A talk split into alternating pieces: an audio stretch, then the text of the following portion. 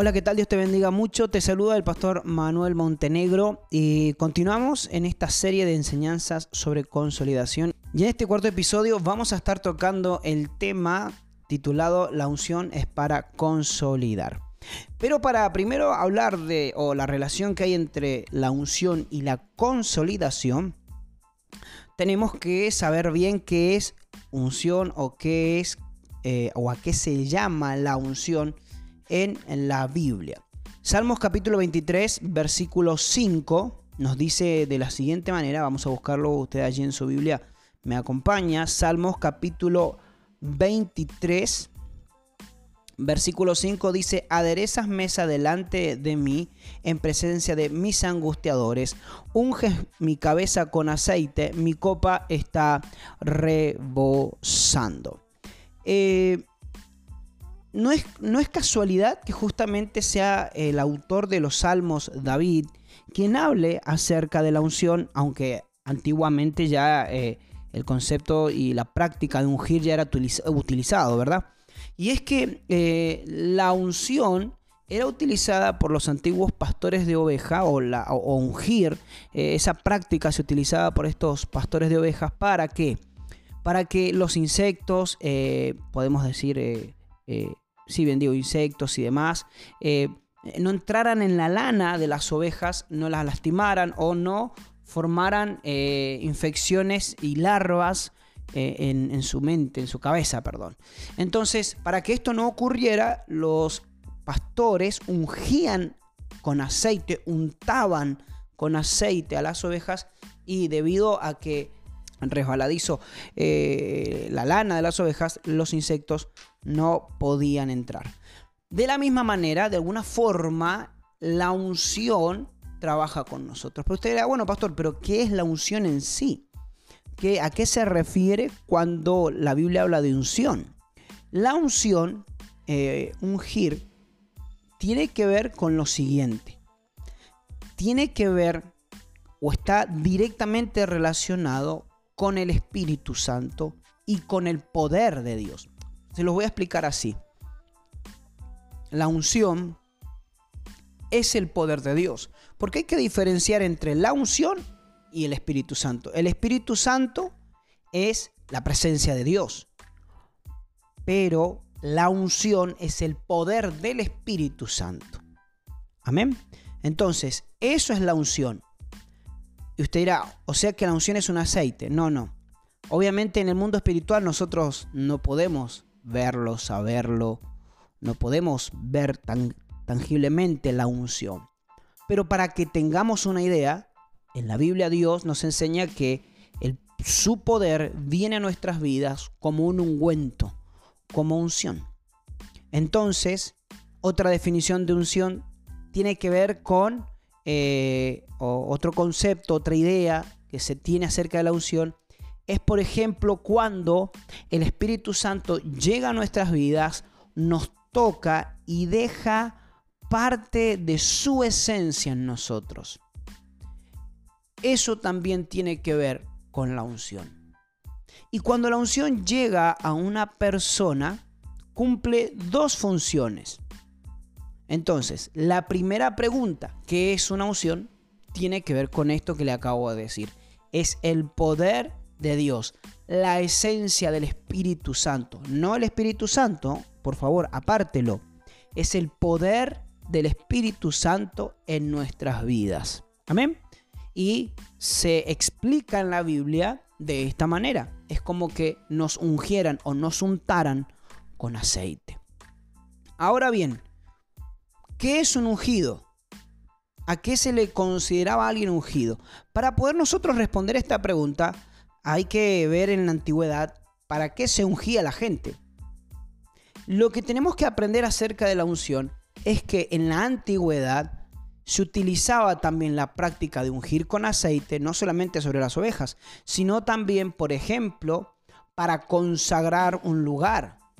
Por ejemplo, cuando se construyó el arca del pacto, todos los muebles fueron consagrados mediante una unción. Fueron ungidos con aceite, consagrándolos solamente para el tabernáculo. ¿Me explico hasta acá?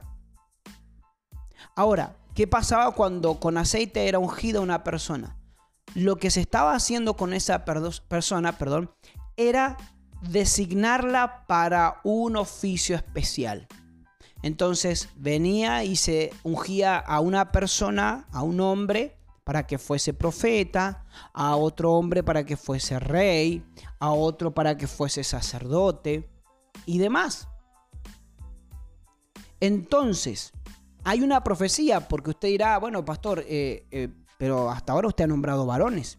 En la antigüedad era así, pero hay una profecía que nos enseña y nos dice de esta manera y derramaré de mi espíritu sobre toda carne, incluyendo hombres y mujeres. Entonces, hoy en día, pastor, ¿hay mujeres ungidas? Obvio. Obvio que las hay. Sea que la unción también desciende sobre mujeres, claro. Dios utiliza al varón y a la mujer para hacer su obra en esta tierra. Entonces, mire, Salmos 89:20 nos dice de esta manera. Salmos 89:20. Vamos a, buscarlo bien. Salmos capítulo 89, versículo 20. Hallé a David mi siervo, lo ungí con mi santa unción. Y mire lo que dice abajo, mi mano estará siempre con él, mi brazo también lo fortalecerá. Entonces, Escucha acá, por favor. ¿Qué es un ungido? Es una persona que en su soberanía Dios ha designado para una tarea especial. Porque en este caso Dios dice, hallé a mi siervo David. Lo que hace la unción es equipar a una persona para una tarea. Tenemos que comprender esta gran verdad. O sea, si, Dios, si, si, hoy usted y yo comprendemos o estamos aprendiendo que hay, que, que la unción es el poder de Dios y que cuando Dios unge a alguien, lo unge para una determinada tarea, quiere decir que hay un poder o el poder de Dios se puede utilizar en diferentes tareas específicas, exactamente. ¿Por qué? Porque la unción, y con esto vamos a la tercera pregunta, es para algo. La unción nunca llega a nuestras vidas. Porque tengo que explicarle algo todavía, que tiene dos funciones en nuestras vidas. Pero la unción es para algo. Y acá respondo esto. ¿Para qué es la unción?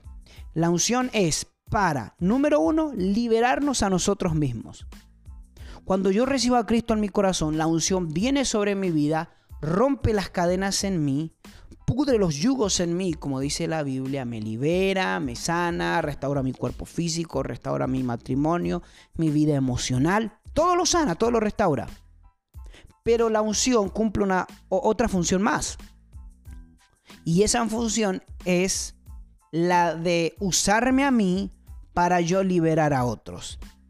Este es el error que cometemos muchos cristianos y es que nos quedamos con la primera función de la unción o el, primer propósito de la unción. Ese es el gran error. Nos quedamos con ese primer propósito. Yo quiero ser liberado, yo quiero ser ungido, yo quiero ser... Mucha gente llega todos los domingos en todas partes del mundo a una iglesia que no está mal. O, escuche esto, por favor, porque estamos hablando de un tema específico. También estamos hablando de consolidar por medio de la unción o utilizar la unción para consolidar. Y justamente tenemos que entrar en este tema, tocar esto porque como cristianos tenemos que madurar e ir a más.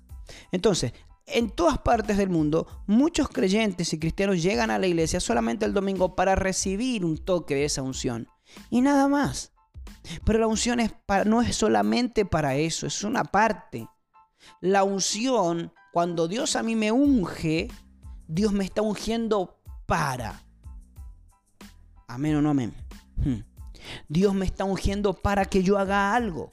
Y eso lo encontramos en el libro de Lucas, capítulo 4, versículo 18. Eh, y dice, mire, vamos a leerlo un poco antes. Eh, desde el versículo 16. Vino a Nazaret, donde se había criado, y en el día de reposo entró en la sinagoga conforme a su costumbre, y se levantó a leer. Y se le dio el libro del profeta Isaías. Y habiendo abierto el libro, halló el lugar donde estaba escrito. El Espíritu del Señor está sobre mí.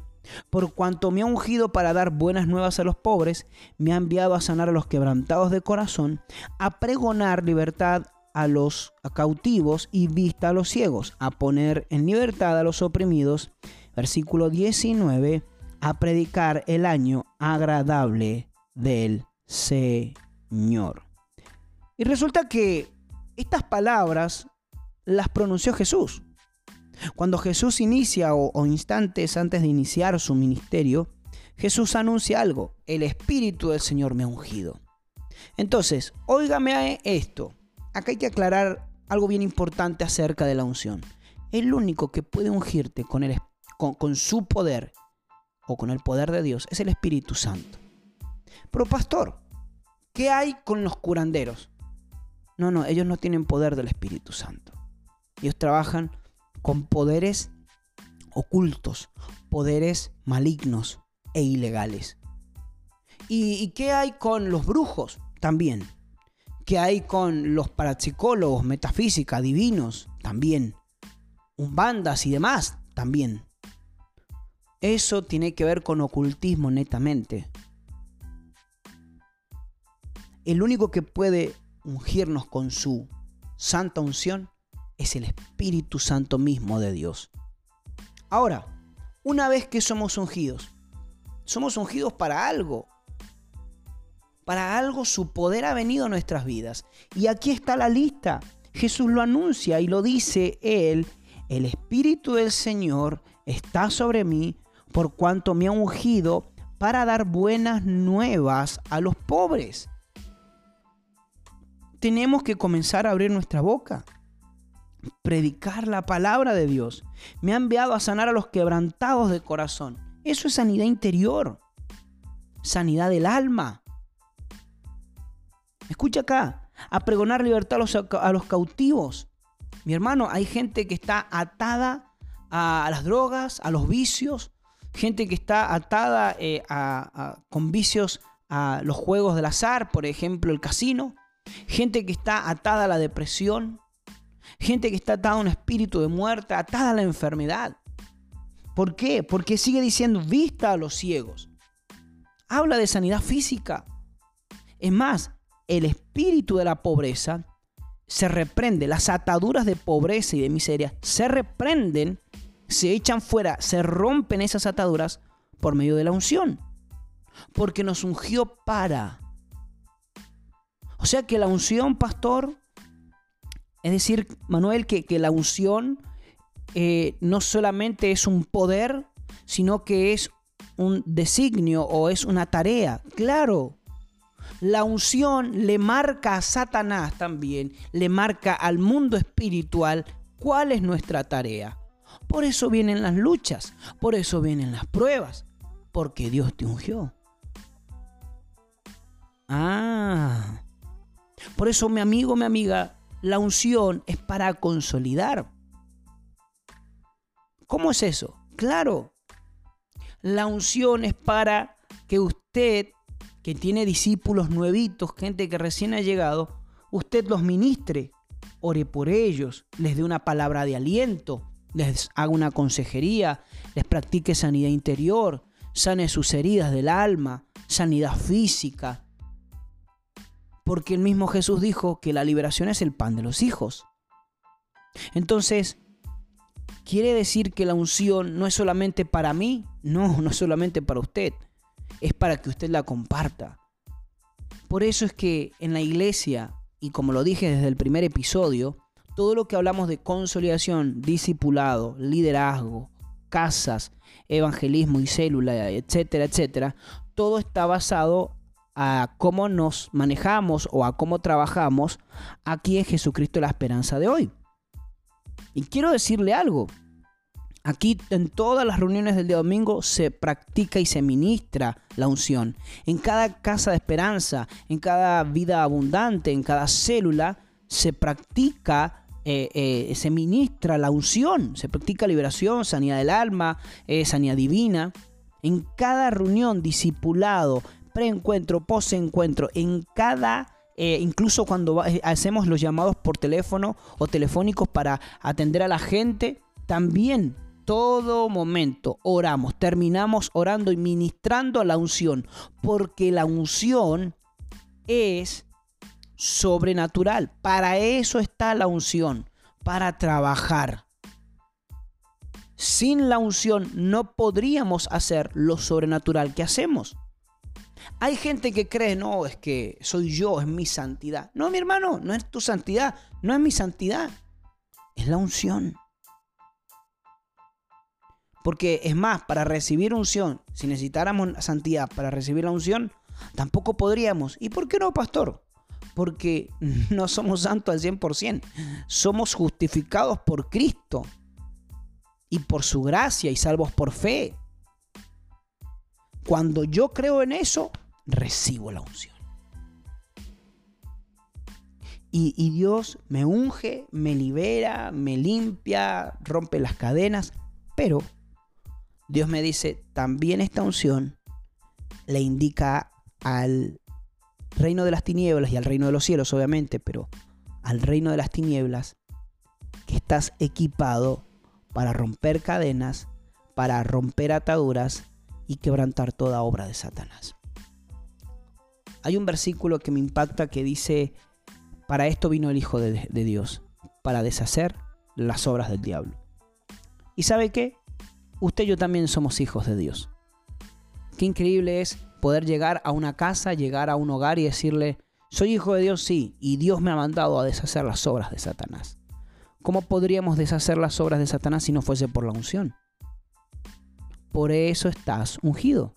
Usted dirá, bueno, pastor, pero usted dijo que hay unción, eh, eh, la unción es para, eh, o, se unge para diferentes tareas. Dios unge, para, es verdad. Por ejemplo, hay hombres de Dios que son salmistas y están ungidos para eso. Pero son salmistas que reconocen que están ungidos y que cuando comienzan a ministrar la gente se sana.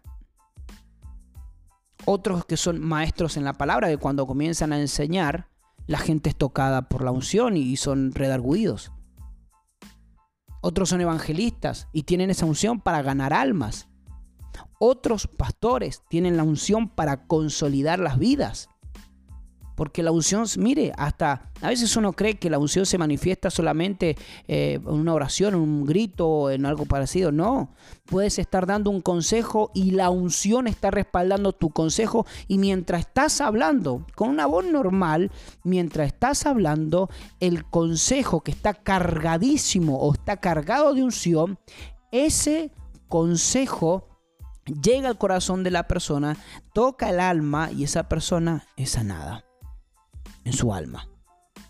Mire qué maravillosa que es la unción. Por eso la unción es para consolidar.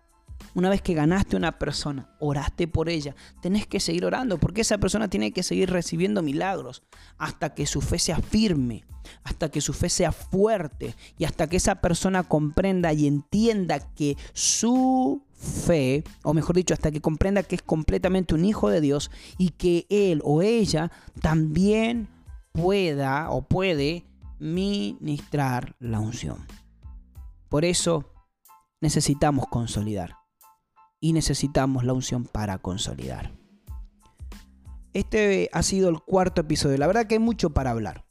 Hay bastante, pero hemos dividido en varias clases, en varias lecciones, en varios episodios este tema tan precioso que es la consolidación. Te dejo los saludos de parte del apóstol Fabián y del apóstol Claudia, fundadores del Ministerio Jesucristo la Esperanza de hoy. Dios te bendiga mucho. Te saluda el pastor Manuel y recuerda algo bien importante, Jesucristo es la esperanza de hoy.